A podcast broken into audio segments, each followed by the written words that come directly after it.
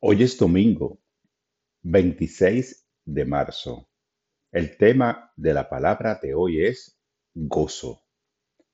Tomo el manantial de gozo. Hay tantas formas de expresar gozo. Puedo decir palabras de alabanza que me hacen más consciente de mis bendiciones.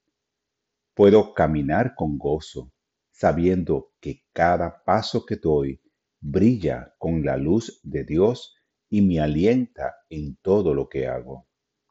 Celebro el gozo juguetón de cada niño, especialmente el de mi niño interior.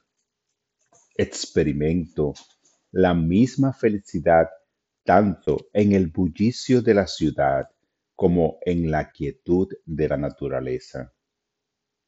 También existe el gozo callado de solo ser el gozo más grande de todos. Redescubro mi gozo aprovechando mi fuente de bienestar inagotable. Siento su fluir de energía que se desborda en mi corazón y vida. Qué alegría es ser un ser espiritual, un hijo amado de Dios. Esta palabra fue inspirada en Lucas 2.10.